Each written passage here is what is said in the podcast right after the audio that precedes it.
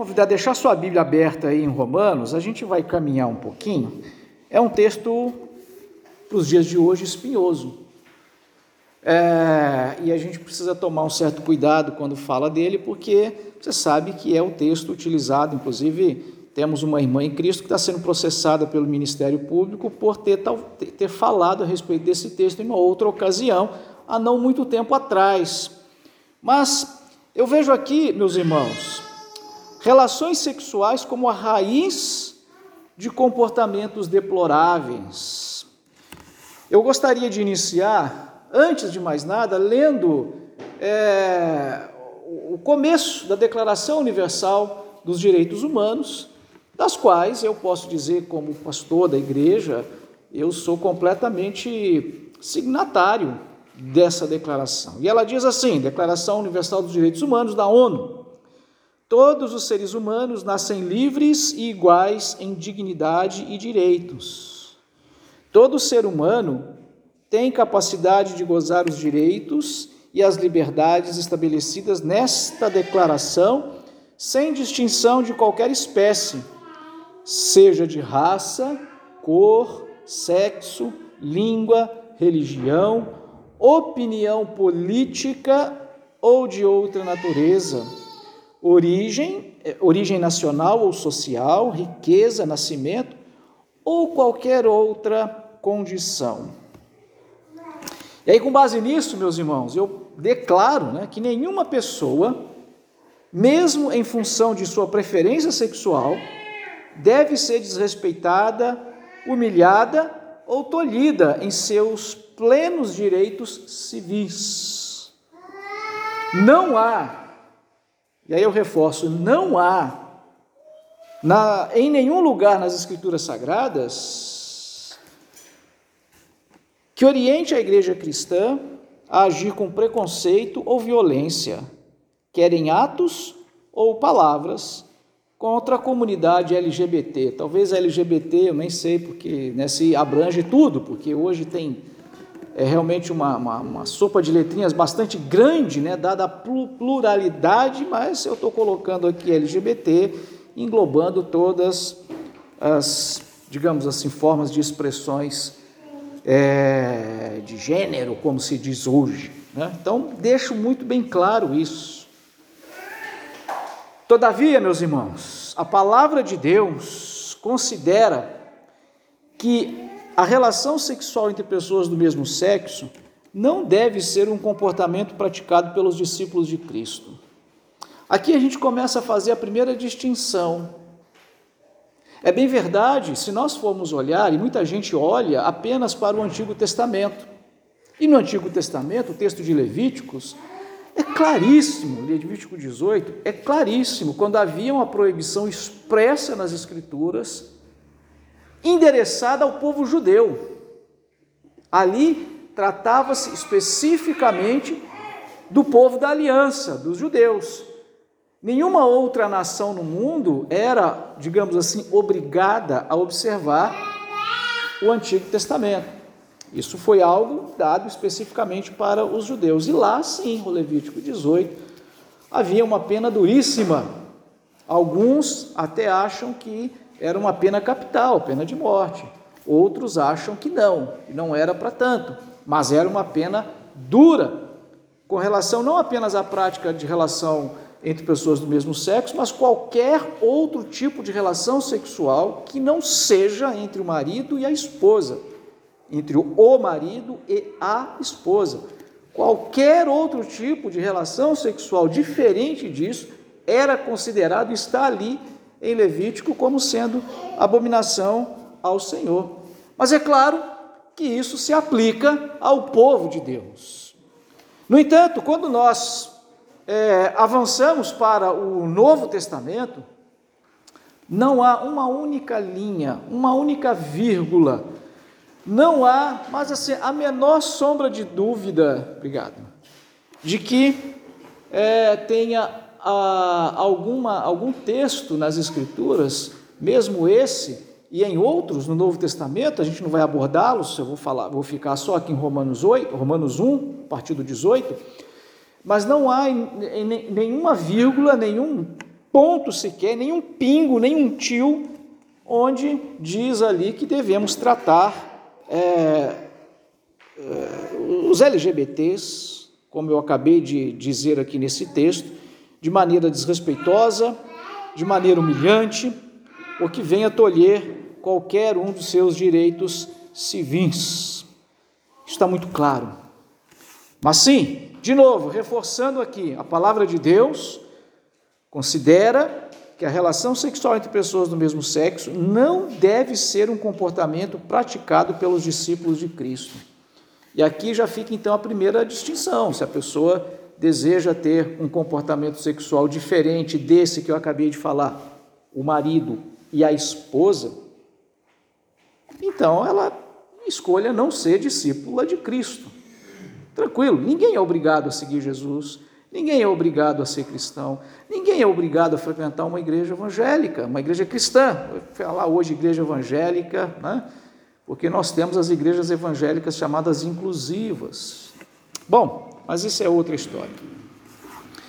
Quando Deus confronta Adão, você vai se lembrar disso, você que já leu Gênesis e já ouviu tantas vezes a gente falando sobre isso.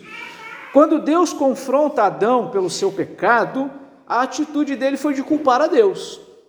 É que ele inverte completamente a coisa. Nós temos essa característica, essa tendência de inverter, não somente em relação a Deus, né? Mas em relação a qualquer coisa. Se alguém fez uma coisa errada, a gente tem a tendência de querer transferir, olha, mas eu errei aqui porque você fez isso. Né? É, é, eu sujei o negócio porque você deixou o troço aqui, se eu não tivesse deixado, eu não teria sujado. Enfim, a gente tem essa tendência. Na palavra de Adão, ele disse: A mulher que tu me deste, dizer, ó, você quer culpar? Eu não pedi essa mulher, só que deu essa mulher, então foi ela que me fez tropeçar então foi o Senhor. Ah, em outras palavras, Adão não estava acusando Eva, ele estava acusando a Deus de ser o responsável. Ele disse isso para se justificar do seu erro, ao invés de pedir perdão. Mas ah, o profeta Malaquias, irmãos, esse daí é o mais profícuo em demonstrar o quanto somos capazes de inverter as coisas. É no grande, é no profeta Malaquias que tem aquele grande texto em que me roubais nos, aliás, o texto começa antes, né? Vocês estão me roubando, deixa eu falar numa linguagem mais coloquial. Deus acusa o povo, vocês estão me roubando. E, e, e vocês ficam perguntando: em que nós estamos te roubando? Como pode ser isso? A gente cumpre todas as nossas, todas as nossas obrigações para com o Senhor, falando lá do dízimo da oferta. Né? Então eles sonegavam ah, os dízimos e as ofertas isso era considerado um roubo e eles ainda ficam perguntando em que te roubamos. E assim, por, por todo o livro de uh, Malaquias, a gente vê o povo é, questionando Deus, dizendo que Deus é injusto, que Deus está fazendo acusações falsas, que eles são santos, que eles estão corretos e que Deus estava errado. Então, se você quer ter assim é, uma, um vislumbre de como o ser humano é competente em inventar coisas contra Deus, tentando fazer Deus ser mal e os seres humanos bons.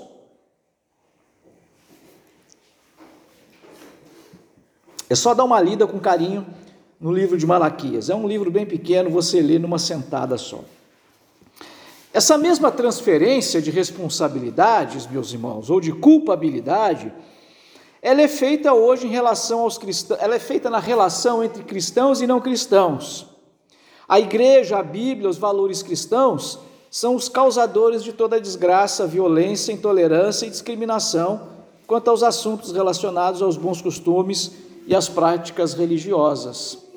Se você vir ou ler é, os filósofos mais recentes, filósofos aí do século XIX, XVIII, 19 para cá, quando a gente começa a ter quando a gente começa a ter esse declínio, é, esse ateísmo, no sentido de negação de Deus mesmo, começa a surgir, a nascer, a ganhar força, a gente vê esses, esses, esses filósofos, cientistas, pensadores, dizendo esse tipo de coisa, a ponto de é, dizerem, por exemplo, que as Bíblias deveriam ser varridas no mapa, de culpar a igreja por causa de todas as responsabilidades é, que a gente tem hoje no sentido de, de discriminação, ah, no sentido de, eh, de intolerância, eles vão chamar de obscurantismo, eles vão chamar de ah,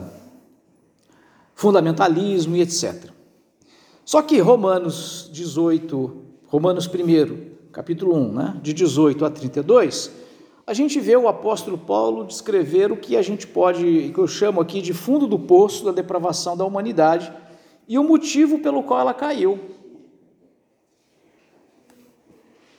Antes da gente ler o texto, a filosofia ocidental, ela nasce bem antes de Cristo. Ela vai nascer em torno de uns 400, talvez um pouco antes, uns 500 anos. Os primeiros filósofos os primeiros que a gente pode considerar filósofos vão nascer aí uns 600 anos antes de Jesus.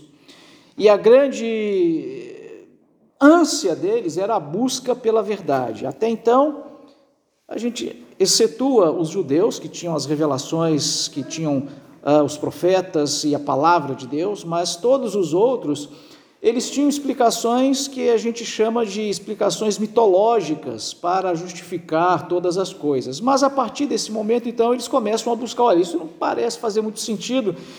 E eles buscam o conhecimento, buscam conhecer a verdade com toda a força da alma deles. E eles começam essa busca pelo conhecimento, pela, pela, pela, eles começam essa busca pela verdade através do conhecimento da natureza, ou do estudo da natureza, melhor dizendo, que a palavra grega aí é physis, da onde vem a nossa palavra física. Né? Tudo que é físico, físico no sentido de ser da natureza, tudo aquilo que tem existência física, então é da physis, é da natureza, olhando para a natureza. Então, o primeiro de todos eles, considerado o primeiro filósofo, ele vai dizer que tudo que existe, olha que coincidência, tudo que existe no universo, tudo, tudo veio da água. Porque ele estudando a natureza da água, ele chegou a essa conclusão. Outros depois vão dar outras explicações, mas todos eles se, basea, se basearam uh, no estudo da natureza. É interessante que nesses primeiros capítulos o apóstolo Paulo vai falar sobre, uh, nos primeiros versículos, melhor dizendo, o apóstolo Paulo vai dizer justamente isso e aí eu queria pedir que você acompanhasse aí a leitura comigo.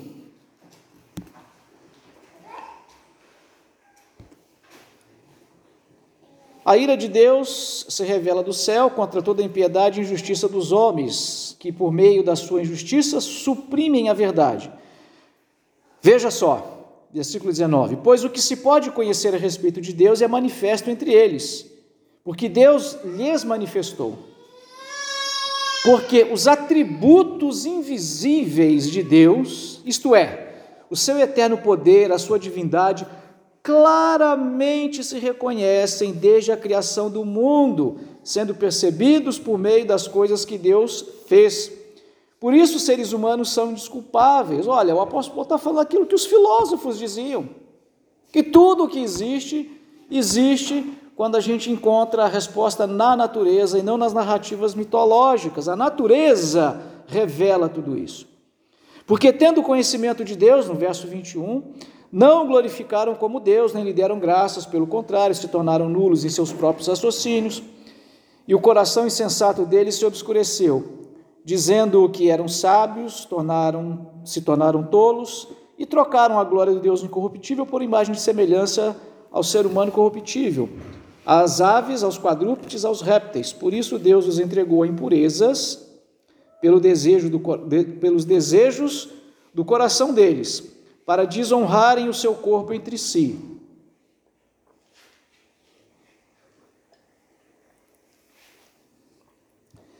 Eles trocaram a verdade do Deus, de Deus, pela mentira, adorando e servindo a criatura em lugar do Criador, o qual é bendito para sempre. Não vou me deter muito nessa primeira parte, a gente poderia falar disso, é, eu, talvez eu venha falar isso em outra perspectiva, eu estou guardando isso para falar para vocês, mas o que a gente pode resumir daqui é o seguinte: Deus se fez conhecer através da sua natureza, através da natureza, através de tudo aquilo que ele criou. Toda obra-prima, seja uma arte ou seja uma de engenharia, não surge do nada. Há um Criador. A magnificência da natureza, quando a gente olha para a natureza, a natureza aponta para a existência de um Criador. Por isso, os filósofos gregos e romanos, todos eles eram deístas. Deísta é aqueles que acreditam na existência de um Deus todo-poderoso, de um Deus a gente chama de transcendente, que transcende a criação, que ultrapassa a sua criação.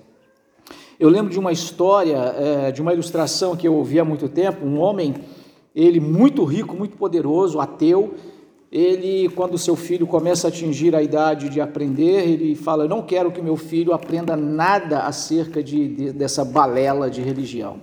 Ele então compra uma ilha leva empregados para a ilha e fala: Ó, vocês vão cuidar do meu filho aqui, ele não vai ter contato nenhum com essa sociedade é, embriagada no ópio da religião, segundo um determinado pensador. Esse nem era filósofo, era um mero pensador.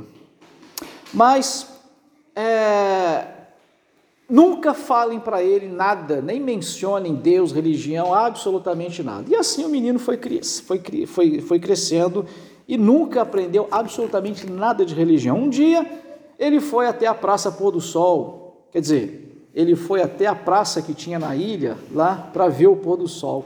E quando ele viu aquela coisa maravilhosa, ele vira para o sol e diz: Sol, diga para quem te criou que eu o adoro. Ele nunca tinha ouvido falar de Deus, mas ele falou: olha, é impossível que algo tão magnificente seja mera coisa do acaso. Alguém tem que fazer. Toda vez que você vê algo maravilhoso, seja na arte, seja na engenharia, você fala, alguém fez isso, porque isso não surge do nada. É isso que o apóstolo Paulo está dizendo. A natureza, quando ele fala de natureza, não está falando das praias bonitas e das árvores e dos tucanos e sabiás ah, e da, dos IPs, né, essas coisas lindas, mas ele está falando de tudo, tudo, tudo que existe nesse mundo, nesse universo, aponta para um Criador. Os homens de todas as épocas, meus irmãos, têm dentro de si essa ideia é, mínima de valores morais. Aí a gente sai da questão da natureza, mais tarde a filosofia vai falar sobre isso, os filósofos, então eu estou falando sobre isso, para você entender o seguinte, nos dias de Paulo, a filosofia grega, ela estava no topo, ali era o supra-sumo do entendimento, da sabedoria e de tudo o que tinha de mais maravilhoso, especialmente em Roma, na capital do império. Então o apóstolo Paulo está citando lá os seus, né, os, os heróis daquelas pessoas lá. Então, é, mas todo mundo, todos os seres humanos, todas as tribos, índios, por mais que a gente possa chamar alguns, pudesse chamar alguns de é, é, é, é, de bárbaros, né? É, o outro nome que a gente dá é civilização e. bom, esqueci, bárbaro, né? Tribos, enfim, é uma maneira pejorativa de se referir a outras culturas, digamos assim, mais atrasadas em relação a alguns, se bem que né, isso aí é balela, mas enfim, muitos pensavam assim. De qualquer forma, mesmo nessas que se poderia se chamar de mesmo de mais atrasadas, existem valores morais que são universais. Eles podem variar de uma cultura para outra, por exemplo, né, a gente tem índio como muito coitadinho, ah, lê do engano, né? Alguns estão querendo passar para nós que índio, cuidar, né? É um bom selvagem, tá, tá, tá. Meu irmão, não é nada disso. Nós temos uma tribo de índio, por exemplo, hoje, para você ter uma ideia, aqui no Brasil, acho que são duas ainda, duas famílias, tribos não, mas duas famílias, duas etnias, que ainda praticam aquela coisa de é, matar a criança quando é, uma criança ela nasce com uma deficiência qualquer, seja física, mental, enfim, eles percebam lá. Ah, acho que quando são gêmeos também, muitas vezes acontece, eles enterram vivos ainda. Então, lá na tribo deles, isso não é imoral, não. Isso é perfeitamente aceitável. Mas mesmo lá, eles têm a ideia de que matar é errado. Matar indiscriminadamente. Roubar é errado. Eles têm essa ideia. Ou seja, então, a gente tem alguns valores morais que são universais. Matar e roubar, por exemplo. Então, a filosofia concluía que é necessário existir um padrão perfeito de justiça. Então, já depois daqueles primeiros filósofos que vão pensar sobre a questão da natureza apontando para Deus, eles agora começam a olhar uma coisa assim mais não físico, né? Não chega a ser espiritual, mas é aquilo que não é físico, mais do campo da psicologia. Naquela época eles chamariam então de metafísico, que não é físico, é o contrário de físico, né? Ou o contrário, não, o que não é físico. E aí eles olham para vários deles, um deles é essa questão de justiça. E aí os filósofos diziam, concluíam o seguinte: nós temos ideia de justiça. Se temos ideia de justiça, deve existir um padrão de justiça perfeita. Porque em alguns lugares a gente vai ver padrões diferentes de justiça. Eu acabei de citar esse exemplo. Nesses lugares aonde é, no código moral deles, se uma criança nasce com uma deficiência, é justo não deixar essa criança viver, mas eles têm também uma outra ideia de que é, não se pode assassinar um adulto, matar um adulto, ou, ou matar aquela criança que nasce sadia. Essa não pode. Na, na, cultura deles, isso é crime. Então, ainda que o padrão moral deles seja diferente do nosso padrão moral, no entanto, eles têm um padrão. E qual é o padrão perfeito? Nós não alcançamos ele ainda, mas tem que existir um padrão perfeito de justiça. E é esse padrão perfeito de justiça que nós filósofos estamos procurando. O apóstolo Paulo vai chegar depois e falar: é Deus, é o Deus cristão. Mas eles não conheciam isso ainda. No entanto, o que o texto de Romanos vai dizer é o seguinte: olha, eles não são ignorantes. Não tem ninguém ignorante, porque a natureza revela Deus. A, o padrão de moral, a moralidade de cada sociedade revela que tem que existir um ser criador, um ser perfeitamente justo, perfeitamente moral. Então eles não têm desculpa, ser humano nenhum tem desculpa. Talvez pode falar, olha, eu não conheço Jesus Cristo, esse nome Jesus Cristo, mas eles têm dentro de si, e todos nós temos essa consciência do que é certo e do que é errado. A Bíblia como um todo, e o apóstolo Paulo principalmente, aqui nesse capítulo, ele vai dividir just, é, é, é, gentios e, e, e judeus, é, sábios e loucos, Cristo e Adão, igreja e Israel, Israel espiritual Israel carnal. No livro de Romanos ele vai falar disso, mas a Bíblia como um todo divide a humanidade em dois grupos. Eu já falei outras vezes acerca disso. Eu chamo de conservadores e progressistas, é o nome que eu resolvi dar. Então, se alguém discordar de mim nesse sentido, tudo bem, que discorde, mas eu dei esse nome. Sendo o primeiro, esse primeiro grupo, por que, que eu chamo de conservador? Porque conserva, né? pelo menos tenta, se esforça em praticar tudo o que aponta para uma atitude de devoção a Deus. A gente tenta, a gente tenta ser o mais correto diante de Deus, respeitar os mandamentos, respeitar o decálogo, praticar o que é correto, o que é justo, o que o, o, que o cristianismo diz que é. Então nós tenta, estamos tentando conservar, nós estamos tentando conservar o padrão moral de família desde aquela do Gênesis. Nós nunca queremos mudar nada, não. Família agora vai ser assim. Os conservadores são aqueles que querem conservar o padrão lá de Gênesis: um homem e uma mulher. Esse é o padrão que está lá em Gênesis. Foi assim que Deus fez. Deus fez um homem e uma mulher e falou para eles: família é isso. A gente está tentando conservar isso. A gente não está tentando mudar. A gente não está tentando melhorar. A gente não está tentando aperfeiçoar. Quem tenta melhorar, aperfeiçoar, aí eu chamo de progressista. Mas muitas das vezes esses progressistas, eles estão deturpando. Ou então eles praticam apenas em parte ou então invertem completamente de forma consciente e intencional. Uma coisa é a pessoa achar uma coisa errado e tudo, que é errado, mas é, ela acha até que o dia ela tem o seu entendimento aberto, ela fala, eu estava errado, eu vou mudar. Mas os outros é, estão dizendo que não. Por exemplo, ah, você sabe, eu já falei aqui, é, em alguns países da Europa, eles não estão lutando mais para que o Estado reconheça o casamento ou a união civil entre pessoas do mesmo sexo. Eles estão lutando para que o Estado reconheça o casamento, eh, a união civil de um ser humano com um animal. Poder ter uma certidão de casamento né, que eh, o fulano de tal eh, casou com sei lá, o sabiá, o pneu, o carro. A gente pode até rir, mas isso é sério. Se você pesquisar na internet, você vai ver isso. Eu não sei qual país da Europa, isso foi noticiado. A pessoa entrou na justiça para ter o direito de ser reconhecido o casamento dela com um objeto. Eu não sei, me lembro agora como objeto. Um outro com um animal. Também não me lembro agora qual foi o animal, mas é isso.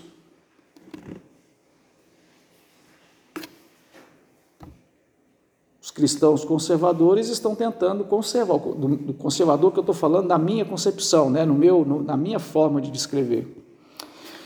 Pois bem, então nós chegamos, meus irmãos, às relações sexuais, então, agora para você ver a importância, como que tudo começa na relação sexual. Olha que coisa interessante.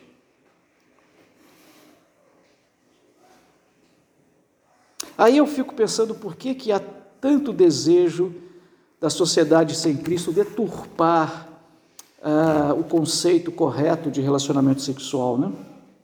Pois a ira de Deus, versículo 18, diz assim: Pois a ira de Deus se revela do céu contra toda a impiedade e injustiça dos homens que impedem a verdade pela sua injustiça. Veja, então o apóstolo Paulo está dizendo que a ira de Deus se revela, ela se revela do céu, ou seja, ela é aplicada, ela é mostrada, ela é uh, clareada do céu contra toda a impiedade e injustiça que é, é, injustiça dos homens, que impedem a verdade pela sua injustiça, ou seja, a injustiça que os homens praticam. Por isso, olha, a conclusão. Né? Por que, que a, é, é, por que, que a ira de Deus está manifesta? Então, é, a ira de Deus está acontecendo, a ira de Deus está sendo aplicada hoje. Como que a gente sabe que a ira de Deus está sendo aplicada? O versículo 26 está dizendo: olha, aí é, a ira de Deus está sendo manifestada, então por que, que ela está sendo manifestada? Ela está sendo manifestada de que maneira? Deus os entregou a paixões desonrosas, porque até as mulheres substituíram as relações sexuais naturais pelo que é contrário à natureza. Os homens, da mesma maneira, abandonando as relações naturais com a mulher, Arderam em desejos sensuais uns pelos outros, homem com homem, cometendo indecência e recebendo em si mesmos a devida recompensa do seu erro.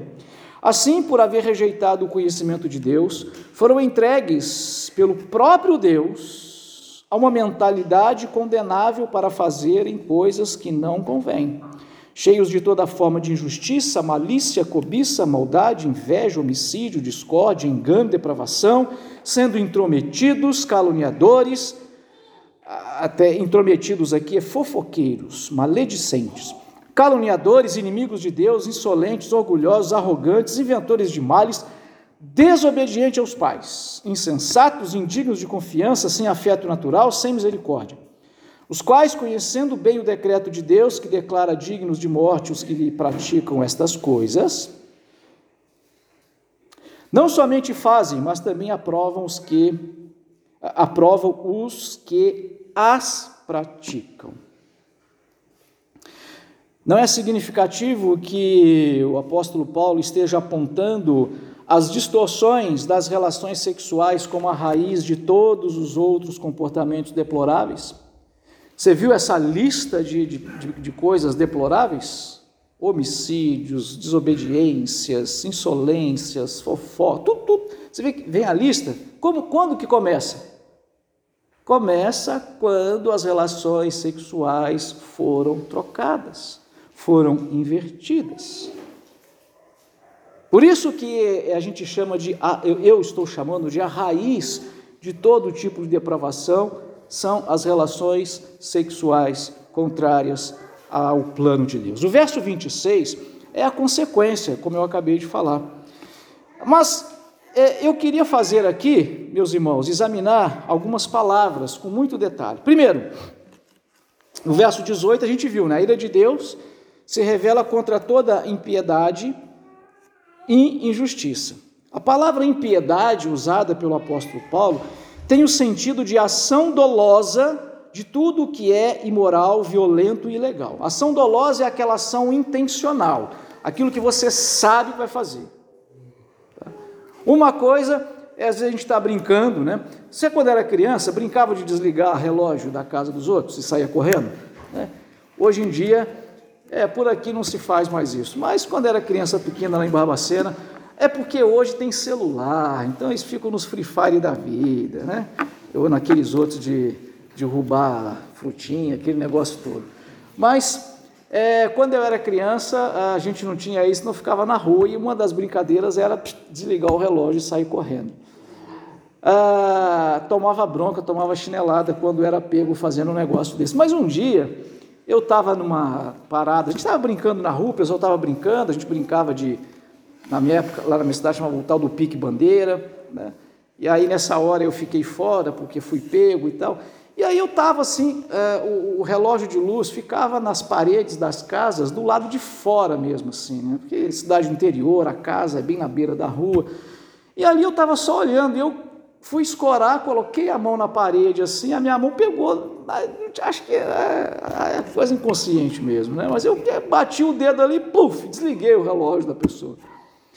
E aí eu, ninguém percebeu, eu saí de fininho e aí o, depois o dono da casa saiu né, xingando lá e tudo, falou que queimou a televisão. Eu não sei se queimou mesmo, se ele inventou aquilo, mas enfim, ali foi uma ação que eu não tive, ali eu não tive a intenção mesmo de fazer aquilo, foi acidental. Né?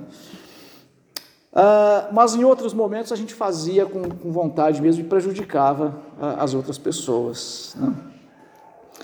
Ainda bem que tem celular hoje, ninguém aqui vai fazer isso, graças a Deus. Não estou dando ideia para ninguém. É... Dolo é quando você faz com a intenção mesmo, você está ali maquinando no coração. Isso é o dolo. Tá? Então, essa palavra impiedade é isso. É ação dolosa de fazer tudo que é imoral, violento e ilegal em relação a Deus, impiedade em relação a Deus, descreve falta de reverência para com Deus, para com as coisas de Deus, para com o sagrado, a insolência contra Deus. E injustiça, a palavra injustiça aqui, ela descreve a ação de um juiz que faz algo contra a lei. Lembra na semana passada, até ainda falei, às vezes né, as crianças estão lá na mesa, você sabe disso, dependendo, às vezes até quando é adulto, né? Vai partir ali o, o pão, mas você tem que pegar um laser para partir no meio certinho, porque se ficar um pedacinho maior para o outro, dele é maior que o meu, é injusto. Né? É assim? Então, é, não é desse tipo de injustiça que está sendo falado. É a injustiça quando um juiz, a palavra grega aqui é isso, é a injustiça quando um juiz faz algo que é contra a lei. Quando um juiz faz algo que é contra a lei, então eu, é, é, é a injustiça é dez mil vezes pior. Quem mais conhece a lei do que um juiz? Quando ele faz o que sabe que não deveria fazer, chegamos ali no suprassumo da injustiça. Já em relação a Deus, essa palavra descreve o desprezo pela divindade, né? De novo, também, desprezo pelo sagrado, pelo profano. O versículo 26, novamente aqui eu vou ler para os irmãos: Por isso Deus os entregou às paixões desonrosas, porque até as mulheres substituíram as relações sexuais naturais pelo que é contrário à natureza, os homens da mesma maneira, abandonando as relações naturais com a mulher. Então, é, o que, que o apóstolo Paulo está dizendo com contrário à natureza e relações naturais? Porque as pessoas hoje, inclusive em muitas comunidades evangélicas, né, que estão tentando ser amigáveis, inclusivas, né, é, não, veja bem, né, o que importa são as emoções, o sentimento da pessoa, a pessoa é boa, né, são, são pessoas honestas e tudo mais. É, aí ele está dizendo aqui contrário à natureza. Mas é, o que é natural para o apóstolo Paulo. Novamente, quando nós olhamos lá para Gênesis 1 e 2, especialmente o capítulo 1, versículo 27, nós lemos o seguinte: Deus criou o homem à sua imagem. O texto bíblico é o homem mesmo. Tá? Deus chama macho e fêmea de homem. É assim que Deus chamou. Criou o homem à sua imagem, a imagem de Deus os criou. Macho e fêmea os criou. Esse é texto bíblico. Tradução aqui quase que original, é, perfeito em relação ao sentido original hebraico lá do texto. Tá? O que, que a gente pode concluir disso? Qual é o tipo de relação sexual chamado natural ou aquela que seria contrária à natureza. Veja, quero fazer outra ressalva aqui no meio disso que eu estou falando. Né? Ainda que não venhamos a fazer aqui nenhum tipo de condenação social ao comportamento homossexual, da perspectiva cristã, ele é considerado contrário à natureza. Então, para nós cristãos, o comportamento que não seja entre o marido e a esposa, a relação sexual entre o marido e a esposa, é contrário à natureza. Que natureza? A nossa natureza.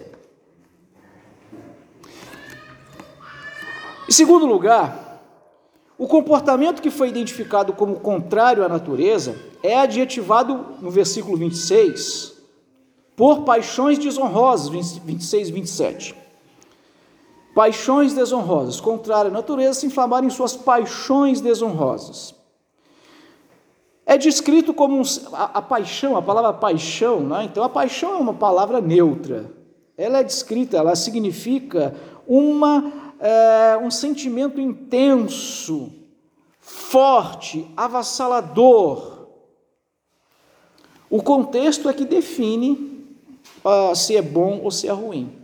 E a palavra desonrosa não precisa de muita força para entender. Sem honra, vil, indigna ou indignidade, infâmia.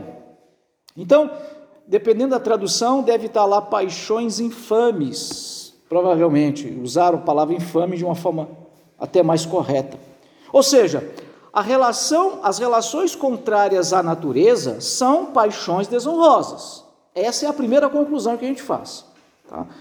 Toda relação sexual contrária à relação natural, ela é desonrosa. O negócio é o que, que é então relação natural? Né? É isso que a gente precisa entender para é, tirar aqui é, qualquer tipo de dúvida.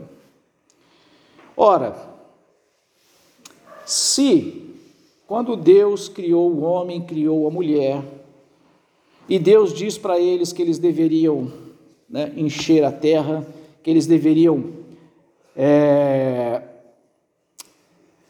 é, sede fecundos, multiplicai-vos e enchei a terra. A palavra fecundo vem de fecundar. E fecundar aqui é ter relação sexual. Se Deus criou um homem e uma mulher e disse para eles serem fecundos, em outras palavras, Deus está dizendo: tenham relações sexuais. Então, qual é o padrão natural que Deus criou? É esse. Qual, isso, isso é o natural. Isso é o que a gente chama de natural, porque foi criado para ser assim. Então, quando ele fala o que é contrário à natureza, é o que é contrário a esse padrão estabelecido por Deus desde a criação. Quando Deus criou o planeta, Deus criou a gravidade. A gravidade diz que tudo que está no ar, né, nada fica suspenso, flutuando no ar, se for mais pesado que o ar. Se for mais pesado que o ar, ele vai cair. Quando Deus criou é, as propriedades da água, a água tem a tendência de descer. Você não vê um rio subindo, você não vê a cachoeira de baixo e subir. É o contrário. Deus criou assim. Esse é o natural.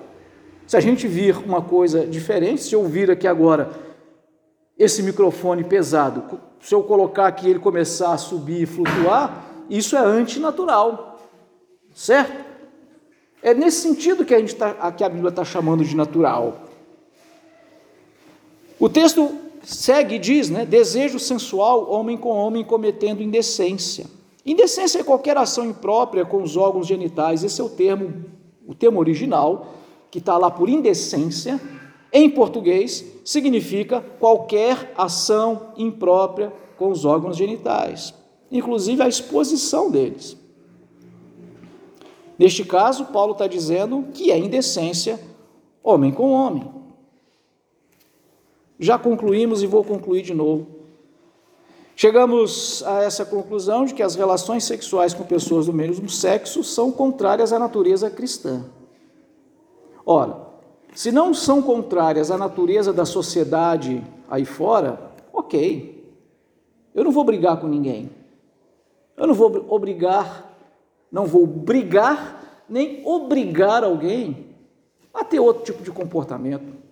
Se duas pessoas querem viver juntas e querem dividir a herança delas, por que, que eu tenho que me interferir nisso? Se elas querem ser chamados de marido e marido, de esposa e esposa, do ponto de vista civil é direito deles. E eu preciso respeitar isso. E a palavra de Deus, como eu disse no começo, em lugar nenhum me diz que eu tenho que me colocar de maneira violenta ou desrespeitosa ou preconceituosa para com quem pensa desse jeito. Nem vou destratar ninguém.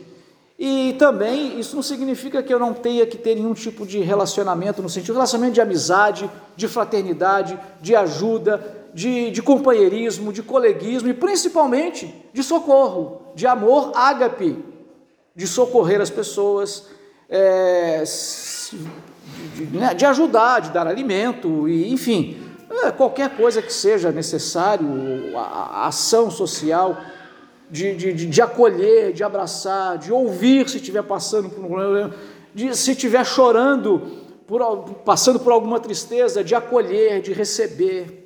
Mesmo que seja o caso de acolher na igreja, de tratar, pegar na mão, de abraçar, em lugar nenhum nas Escrituras a Bíblia nos diz para ter um comportamento diferente disso.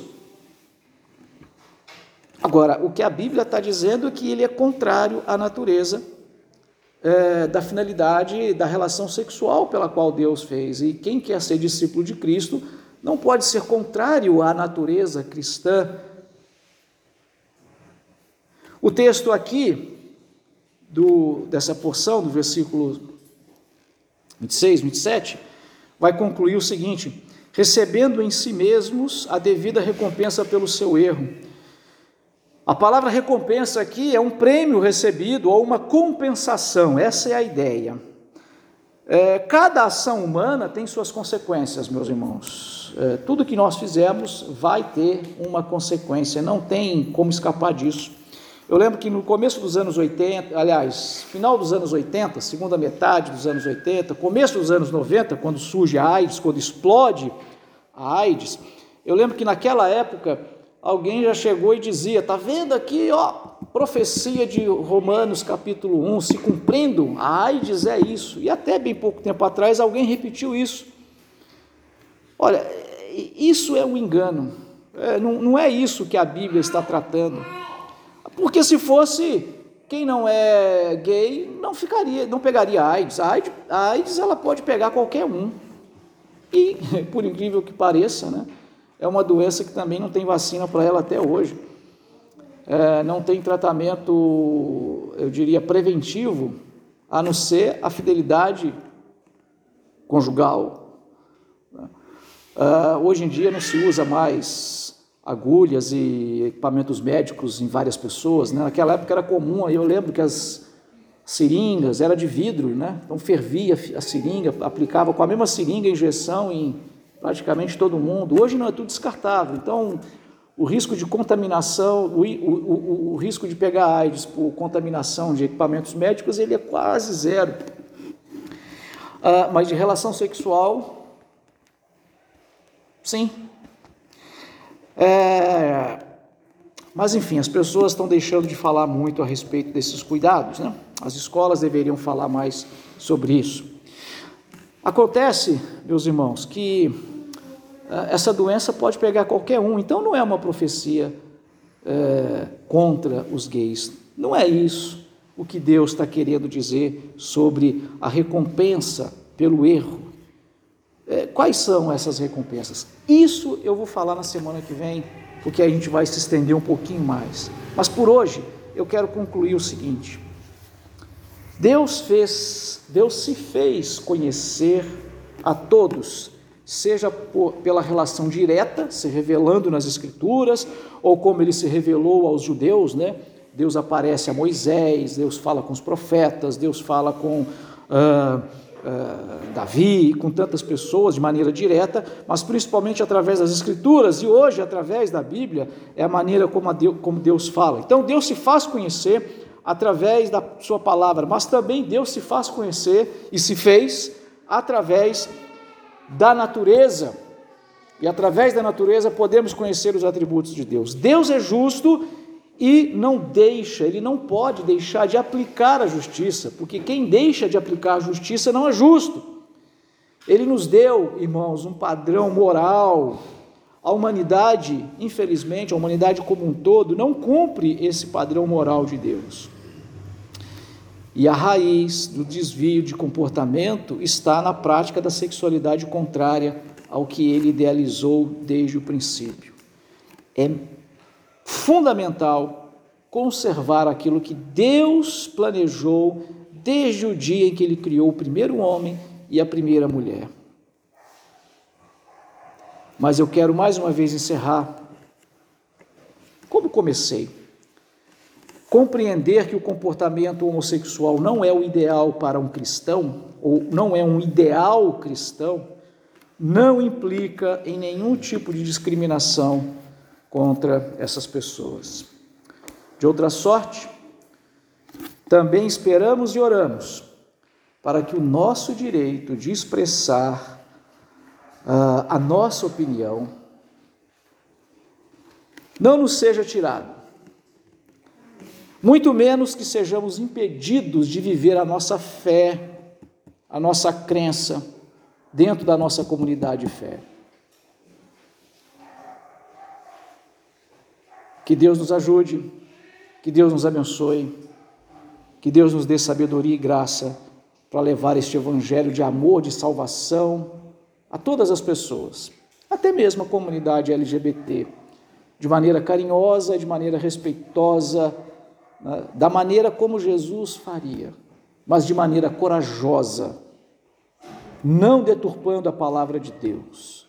E que Deus de fato nos ajude, meus irmãos, que pelo menos no nosso país a gente continue com essa liberdade de poder expressar aquilo que nós cremos, sem medo de qualquer retaliação. Amém?